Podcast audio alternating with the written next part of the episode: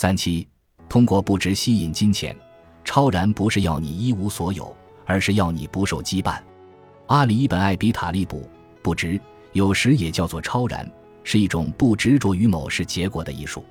许多宗教和精神信仰中都有这种说法，它可以给人以平静，带你逃离由追逐欲望而来的且不受控制的不安。它帮我们营造出平静、轻松的状态，也就是我们实现目标的最好状态。我第一次听到不值的说法是在一家佛学中心。我看过一些夜校广告，上面写着“佛学入门”。我一直都对不同的宗教和精神信仰很感兴趣，想了解他们是如何看待世界的，所以我决定去这个佛学中心看看。无执着心是很重要的佛学思想，所以第一节课自然就提到了它。教员说，无执着心就是指一个人能够克服自己对事、对人、对功、对利的依恋。起初我认为这个概念很奇怪，我能理解不要依恋于物品，因为说到底，物品不过就是物质而已。难道我们不是从小就被教导要理解并承认生活中他人的价值吗？我们难道不要去关心、爱护他人？我们当然要依恋他人。想到自己要失去一个深爱的人，我就想哭。作为一个妻子或母亲，我要怎样才能做到不值呢？不值似乎是冷冰冰的，没有爱意的，这与我想要成为的人的特质恰恰相反，也与我从表面上看到的佛学格格不入。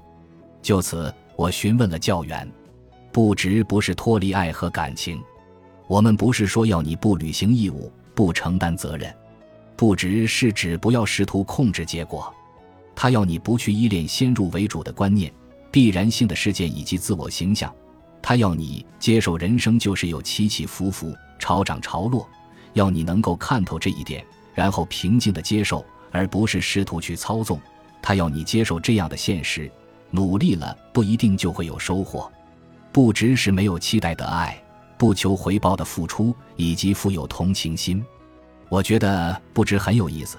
后来有一段时间，我尝试去练习不值，这并不容易，毕竟我已经习惯性的认为。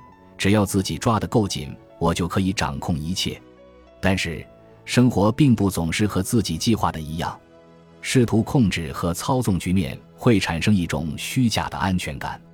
它产生了一些期望，这些期望有时的确会起作用，但它要是不起作用了呢？那我们通常就会记穷。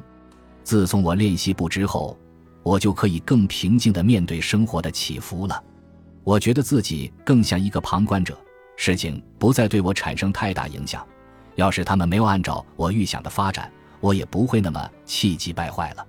相反，我只会耸耸肩，然后接着前进。这不是很好吗？如果事情没有成功，你还能够耸耸肩，继续前行。毕竟，我们知道生活在愤怒、怨恨和痛苦中并不是什么理想状态。我可不想整天阴沉丧气的。举个例子，假设有人想赚六千英镑，然后带家人去度假。这个目标一共有两种实现方式。势力甲讲述的是没有发现本书法则的人可能会发生的事情；势力讲述的是学习并运用了本书法则的人可能会发生的事情。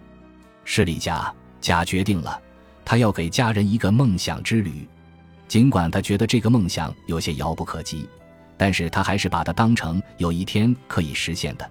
有趣的目标写了下来。甲浏览了一些度假旅行网站上的套餐，粗略地估计出他可能需要六千英镑。甲决定要全力以赴实现旅游梦想，他发誓一定要去旅游。他四处奔波，想各种办法凑齐六千英镑。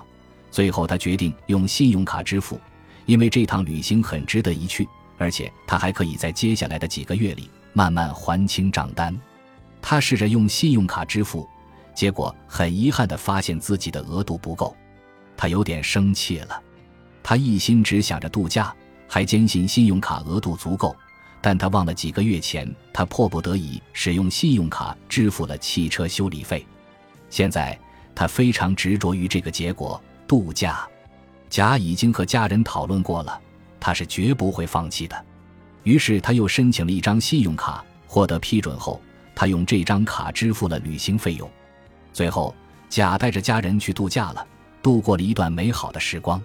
施利已已决定了，他要给家人一个梦想之旅。以前他认为这是遥不可及的，但他现在决定要保持思想开放，因为他知道只有他关注了什么，什么才能够发生。他把旅行当作目标写了下来，然后在接下来的几个晚上都去视觉想象这个梦想之旅。他想象着旅行的景象。声音、韵律、味道和气息，他遵循第一步法则，上网研究机票价格、旅行攻略、最佳景区、机场打车费等。他估算出，这样的旅行可能需要五千至七千英镑，具体取决于他自己的预算有多少。他看了看自己的财务情况，意识到自己现在没办法筹集到那么多钱。他草草记下一些想法，比如用信用卡支付。贷款，看看工作上有没有奖金，能不能再做份兼职工作。写完清单后，他决定保持心态开放，等待机会闪现，然后实施灵感行动。他很期待这个假期能够实现，但是他决定对此不过于紧张。几天后，乙在洗澡的时候忽然想起来，自己车库里还有一些旧唱片，他早就想放到购物平台易贝上去卖了。他想，这是个为旅行存钱的好开端。下个周末，他就找出了唱片，然后上网研究这些唱片值多少钱。通过卖唱片，他轻而易举地为旅行攒了五百英镑。事实上，这就是这么容易。所以，已萌生了一个想法：给邻居和朋友提供代卖旧货的服务。他帮忙列出他们长久以来一直打算出售的物品，并达成协议，从收入中分成。有几个朋友接受了他的建议，每周末花一天的时间请他列清单。几个月内，已又攒下了一千英镑。有天晚上，他在网上看到了另一个地方的旅游广告。虽然这不是他梦想中的旅行目的地，但他看起来确实很不错。事实上，他可能比他自己原先计划的地方更好。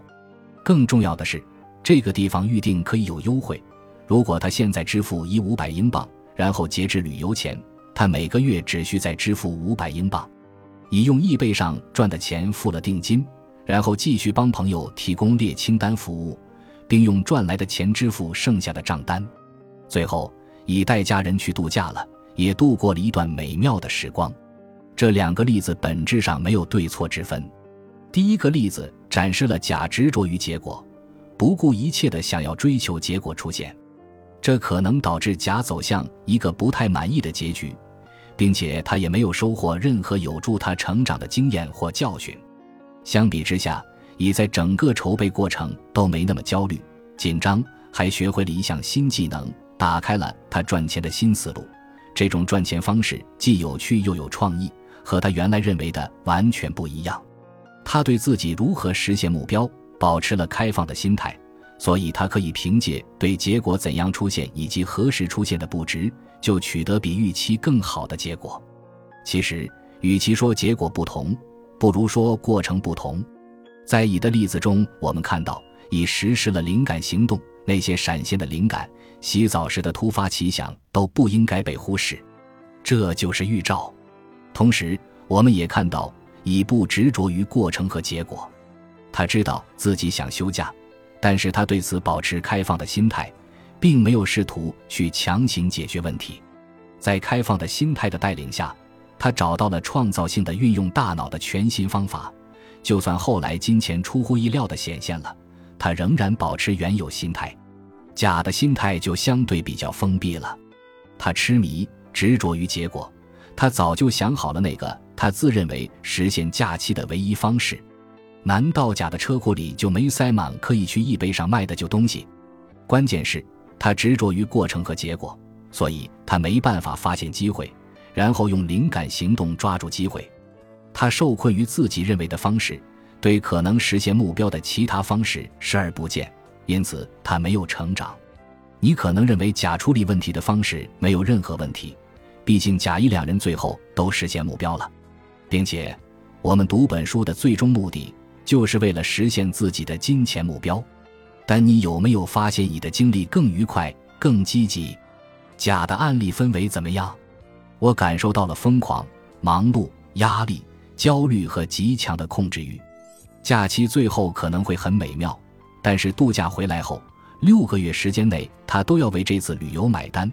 对此，他可能会闷闷不乐。不知道你怎么想，反正我没有感受到温暖惬意。相反，读到乙的案例，我就很兴奋，感觉更轻松，感到充满更多机会。我很高兴他用了一种很出人意料的方式实现了自己的目标。我也很开心看到他偶然间就发现了一项增加收入的新副业。总的来说，你的经历更充实、更轻松、更平静。如果你对结果不执着，结果就不会掌控你，你脑海中也不会设定什么期待值，最终让你失望。你的心态会更加开放，你也会发掘并抓住闪现出来的灵感，从而点燃自己的行动。你的整体体验会更愉快。当然，你也会收获更多。本集播放完毕，感谢您的收听，喜欢请订阅加关注，主页有更多精彩内容。